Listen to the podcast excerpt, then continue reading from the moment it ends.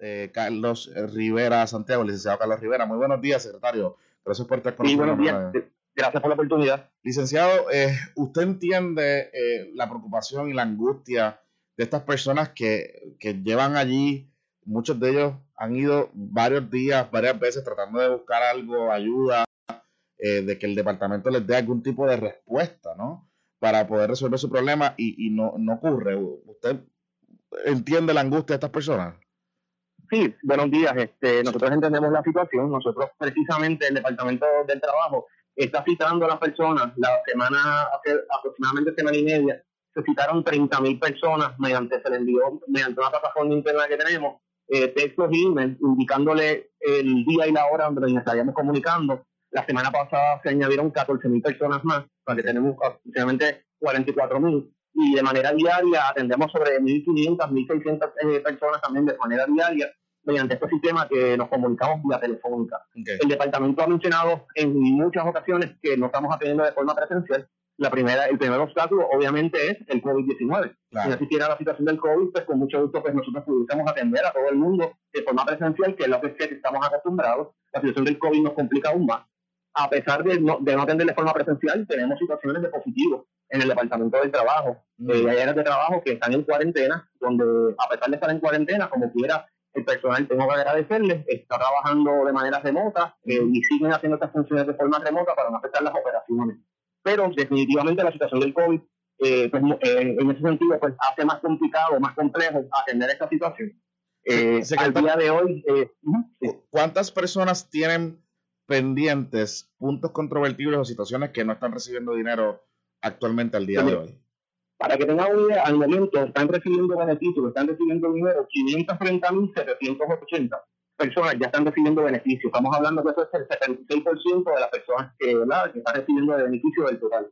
Eh, personas que son eh, inelegibles, que son personas que no cualifican, tenemos que ya tenemos 82 mil personas, que ahí tenemos un 12% de esas de total de reclamaciones, y de puntos controvertibles tenemos alrededor del 9%, que son alrededor de 64 mil personas con puntos controvertibles. Wow. Eh, así, que esos puntos controvertibles, como mencionamos, hemos citado una gran cantidad de personas ya. De los puntos controvertibles debemos señalar que algunos de ellos también se levantan puntos controvertibles por situaciones de posible fraude, situaciones que son transacciones que se tienen que verificar, porque cuando hay una situación en, un caso en particular, también se levantan algunas veces puntos controvertibles para evitar que esa persona siga cobrando en lo que se verifica también esa reclamación. Y, en, términos, y en términos del dinero, del dinero que esas personas no hayan recibido eh, digamos que eh, inicialmente el departamento emitió una, una determinación de que cualifican, pero luego surgió un punto controvertible. ¿Ese dinero está seguro? ¿Va a haber retroactivo?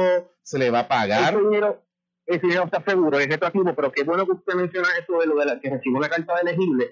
Ocurre con frecuencia que el ciudadano recibe una, una carta indicándole que es elegible. Y luego de que recibe esa carta, el ciudadano tiene que reclamar las semanas particulares en el sistema. ¿Qué ocurre? Muchas veces el ciudadano recibe esa carta y piensa que no tiene que hacer ninguna otra gestión. Y esto le levanta precisamente un punto controvertible porque no reclamó en el tiempo que era. Eso es un asunto que ocurre con suma frecuencia y llamamos a los ciudadanos y les explicamos, mire, le vamos a arreglar en el sistema, usted tiene que reclamar a tal hora, eh, perdón, a tal día, y vuelve a ocurrir la misma situación. Mm. Eh, así que todo esto pues crea retrasos.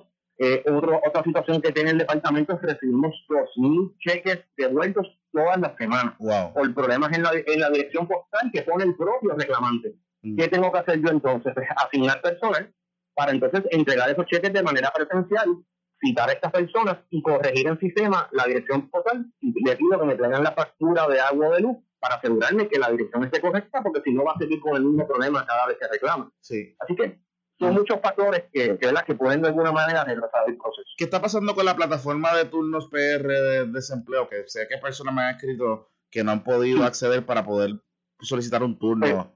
para agradezco la, la, pregunta porque hemos mencionado en todo momento que la plataforma ahora mismo no está funcionando para abrirla para que la gente salga. Okay. No, de la el público la cita. Nosotros lo que estamos es usamos esta plataforma pero de manera interna. Como nosotros tenemos registrado todas las reclamaciones, por orden de antigüedad, estamos nosotros le, le, los vamos llamando, les vamos dando una cita mm. que sale de nosotros, de unos PR, donde se le envía un email o un texto indicándole la, el día y la hora. Y se le llama luego entonces a esa persona ese día, a esa hora, y se atiende el punto controvertible o la situación que sea.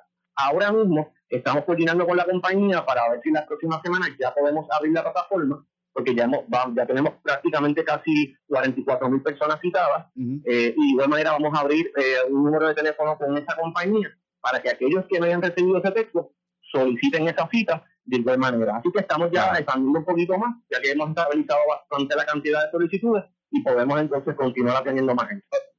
Y, secretario, yo le, yo le voy a preguntar, ¿usted garantiza a las personas que todavía, por ejemplo, que hay personas desde marzo que están tratando de, contactarse con ustedes, ¿usted garantiza que todas esas personas van a recibir algún tipo de comunicación de cita del departamento en las próximas semanas?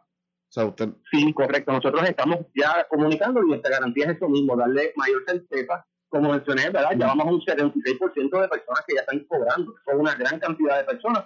Para mí eso no es suficiente hasta que lleguemos a ese 100% y que cada una de las reclamaciones sea atendida y que las personas conozcan, obviamente, cuándo se les va a atender. Sin embargo, lamentablemente, la situación del COVID-19 pues, no permite una atención presencial para uno quizás abrir un coliseo y atenderlos a todos, ¿verdad? De manera presencial, que sería a lo que estamos acostumbrados, pero es un reto dentro de las circunstancias del COVID. Secretario, en términos de la, de, me escriben sobre, hay un número que sale cuando entra al sistema y, sale un punto controvertible, las personas intentan llamar ese número, ese número no, no responde, no funciona, no, no, no hace nada. Entonces, eh, eh, ¿qué pasa con número de teléfono? Ese número de teléfono, la situación que tenemos es que, obviamente, ante las miles de llamadas, entonces, el igual pasa en una estación de radio, si llama todo el mundo a la misma vez, pues obviamente bloquea la llamada. Así que eso es lo que ocurre con ese sistema.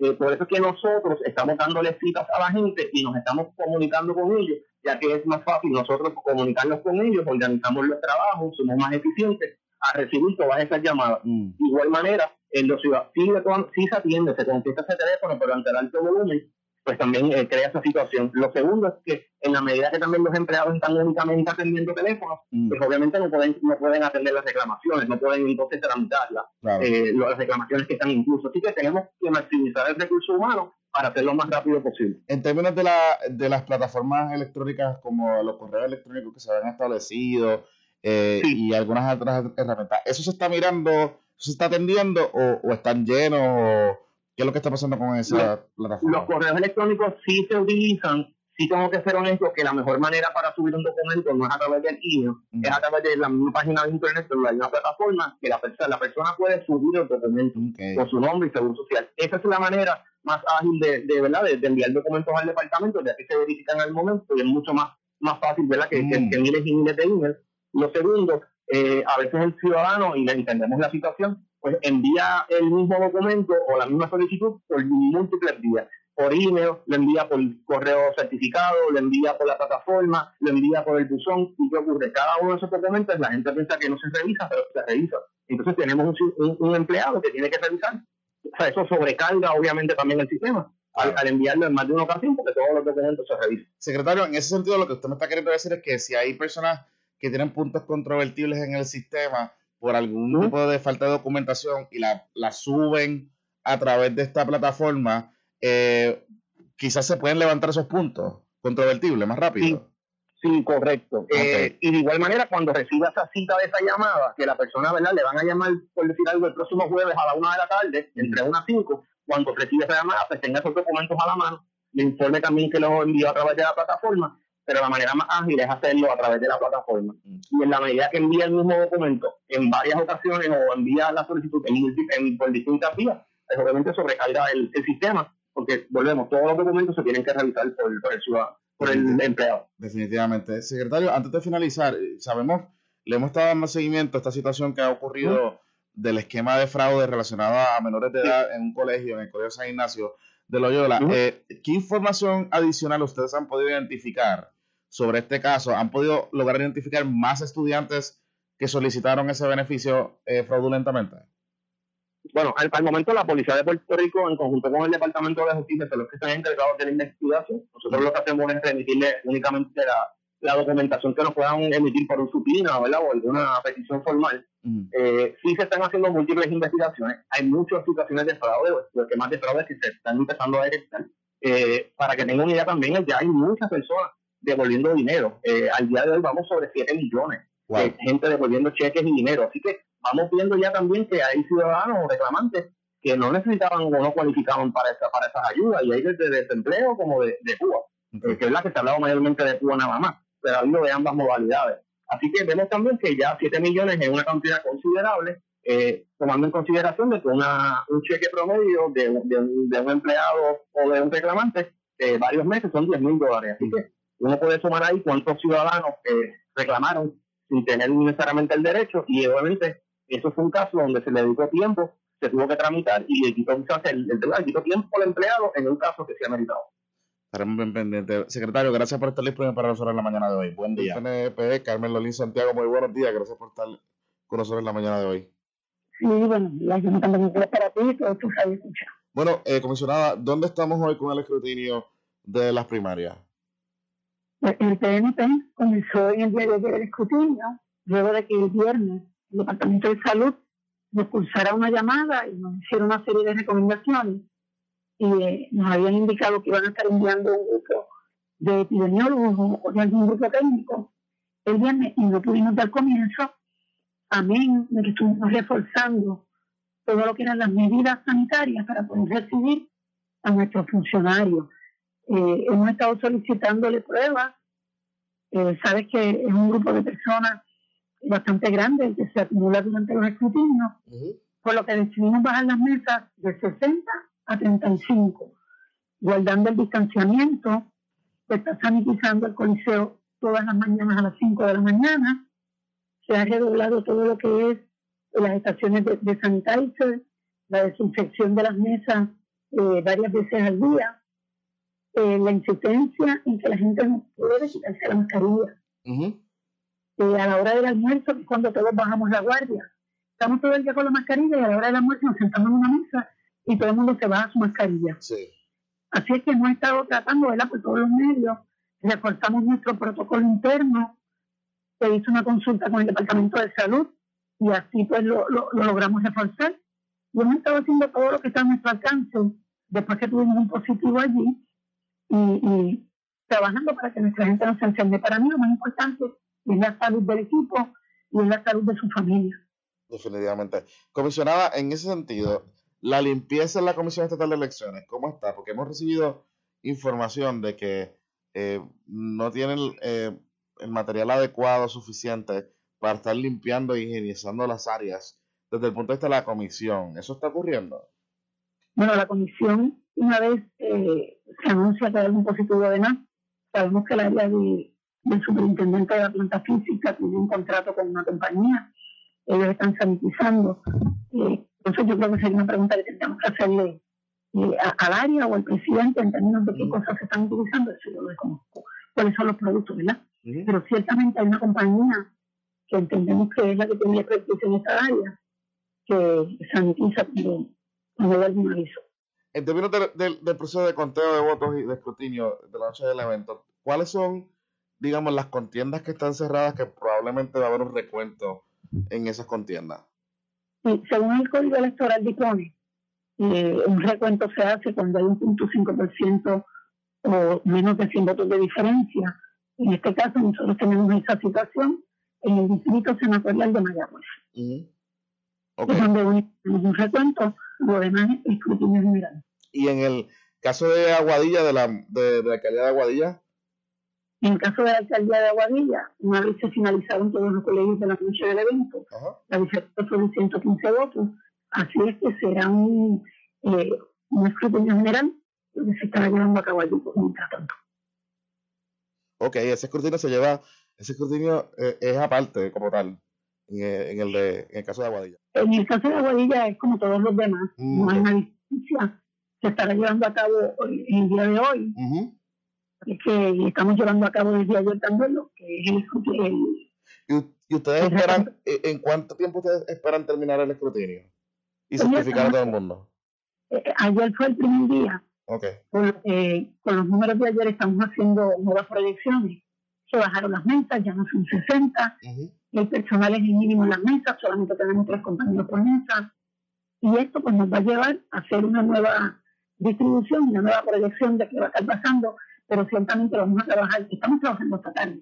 Anoche se trabajó casi hasta las 9 de la noche, nueve y media. Vamos a trabajar sábado y domingo para tratar de mantenernos en la misma línea de la proyección porque necesitamos certificar los candidatos para poder mandar a hacer la papeleta. Claro, porque eh, esa era mi, mi, próxima pregunta. O sea, si, si no certificamos los candidatos, no se pueden mandar a imprimir las papeletas y, y tendríamos el mismo problema que tuvimos en la primaria de retrasos en los materiales para la elección general. Tenemos que, entender que este ciclo electoral ha sido totalmente atípico. Jamás en la vida nosotros, esta generación, ha vivido una pandemia. Eh, la falta de dinero, la falta de personal en la comisión, han sido muchos los factores que han incidido para que todo esto se dé.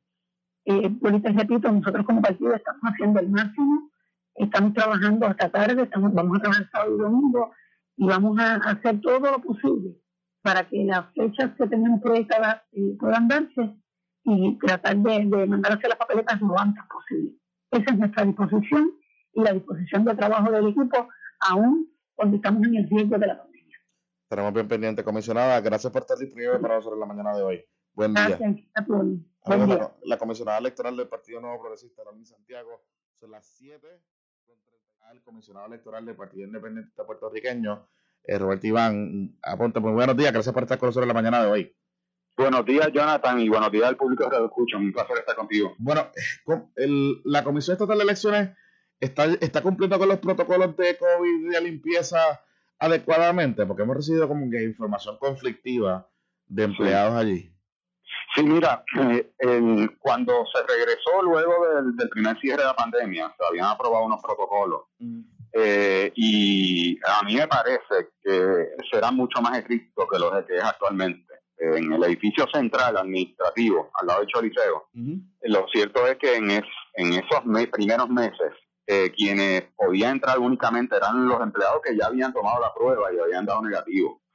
yo he notado eh, en los, yo te diría, en el último mes y medio, cierta laxitud en términos de la gente que entra. Eh, en el caso mío, por darte un ejemplo, la prensa yo la he atendido abajo, a diferencia de años anteriores que siempre subía a las oficinas, pero hay gente que he notado que ha entrado que uno no sabe y que están contaminados y nada, y, y, y esa es una situación que preocupa a todos los empleados, por no hablarte, ¿verdad?, la experiencia de lo que está pasando en el escrutinio en el Coliseo Roberto Clemente, que es público, que varias personas que estuvieron no solo eh, posterior a la primaria, sino que previo a la primaria estuvieron en el, otro edificio de la Comisión Estatal de Elecciones en operaciones electorales, eh, compartiendo con mucha gente. Y que hay gran preocupación de parte de los empleados. Sí, que, en ese sentido no hay burbujas creadas. Eh, la gente está entrando y saliendo allí como quiere. Sí, y, es lamentable. Yo no he tenido la, oportunidad de ir al Coliseo Roberto Clemente al escrutinio porque son las primarias de las TNT y populares, pero según me han explicado, no se está siendo tan exigente como debería ser. Mm. Eh, tú sabes que este fin de semana iba a descontaminar eh, el área y supuestamente todos los días que dure el escrutinio, ahora en adelante lo van a hacer y que han disminuido la cantidad de personal que por mesa que están atendiendo el escrutinio. Pero no hay duda alguna que, que lo exige el país, ¿verdad? La situación es a nivel mundial y hay que dar el ejemplo. Como hemos discutido anteriormente, y el primero tenía que dar el ejemplo, lamentablemente, en el pasado y al presente, es la gobernadora de Puerto Rico. Eso no ocurrió en la campaña primarista y, y entonces se echa culpa a la juventud cuando la responsabilidad principal es tú como gobernadora dar el ejemplo. Comisionado, ¿el presidente de la comisión está en cuarentena? Mira, eh, nosotros tuvimos una reunión el viernes pasado eh, y supuestamente hay una reunión hoy a las 3 de la tarde, pero no la he visto. O sea, no la, visto, no la he visto físicamente, la reunión fue virtual. El, el, viernes, no, el viernes fue presencial con excepción de la comisionada del PNT que lo hizo por teléfono estuvo presente por teléfono, pero el resto de la comisión en pleno estuvo presente allí y él estuvo. Eso fue el viernes pasado.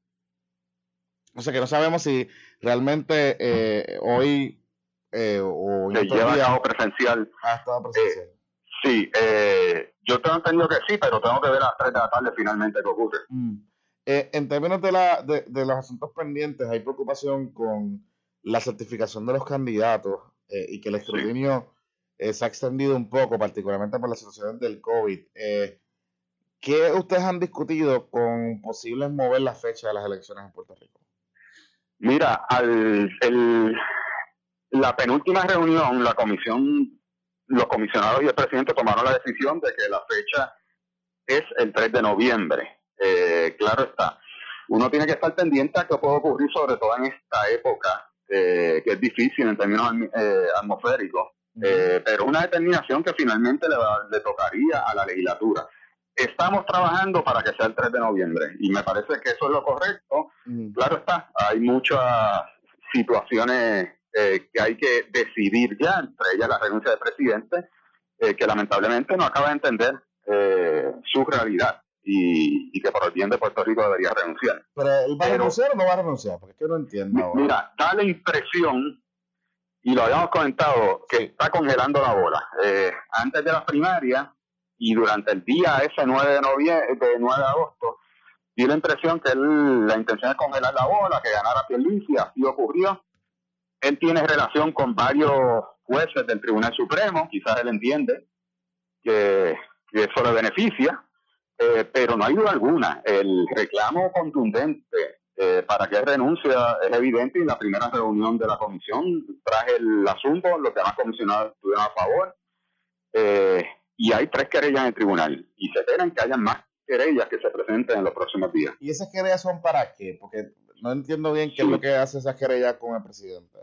Sí, mira, hay una primera querella que considero que debió haber sido atendida hace tiempo, fue en el mes de junio. Relacionada, tú recordarás aquel asunto de la página de, web de él, sí. que él contrató a alguien. Esa fue la primera querella y no ha sido atendida. La segunda y tercera querella son querellas que se presentaron luego de la primaria del 9 de agosto. Una de ellas es del excomisionado del Partido Popular, eh, que tiene bastante experiencia electoral, eh, Carlos López Feliciano.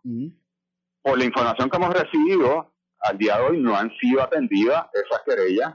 Eh, y vuelvo y repito, yo creo que en estos próximos días, quizás hoy, en los próximos días, se presenten otras querellas.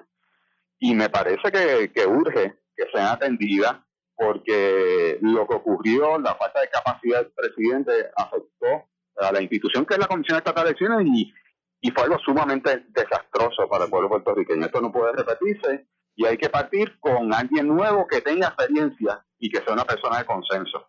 ¿Y, y esa persona existirá? ¿Esa persona existirá de que una persona de consenso que tenga experiencia y que pueda tener consenso de, de todas las posibilidades?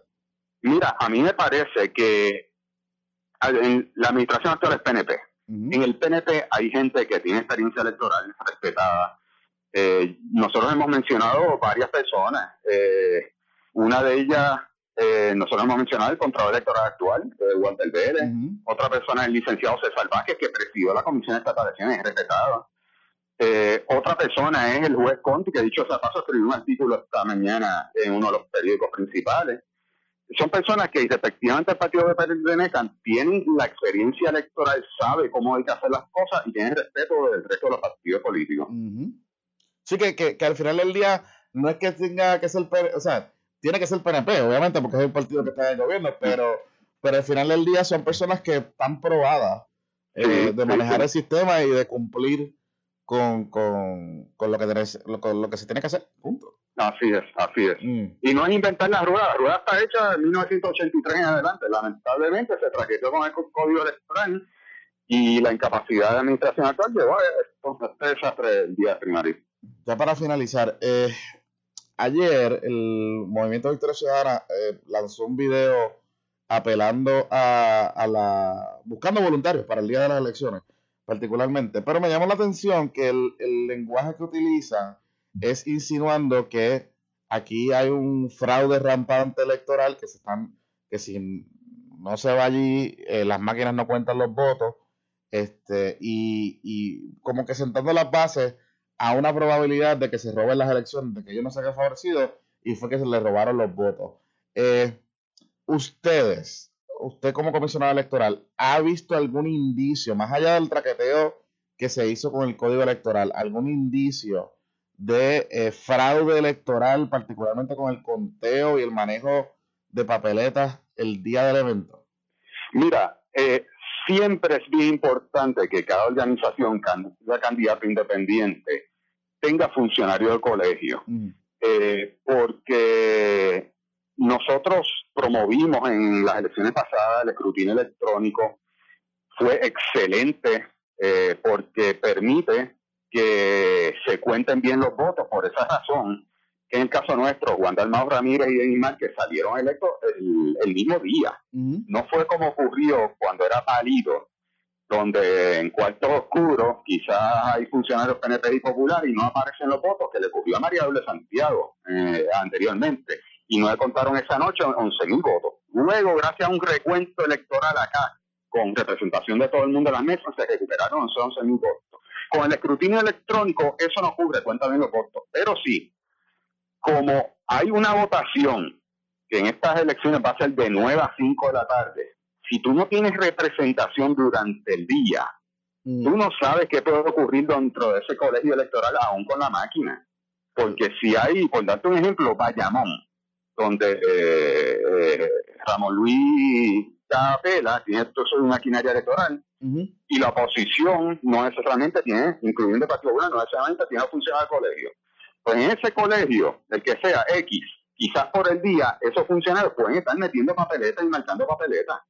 Por eso es tan importante la representación en, la, en, los, en los colegios electorales. Ahora, término de la máquina, la máquina cuenta bien. Mm. Eh, y para eso hay unos procesos previos que yo lo he exigido.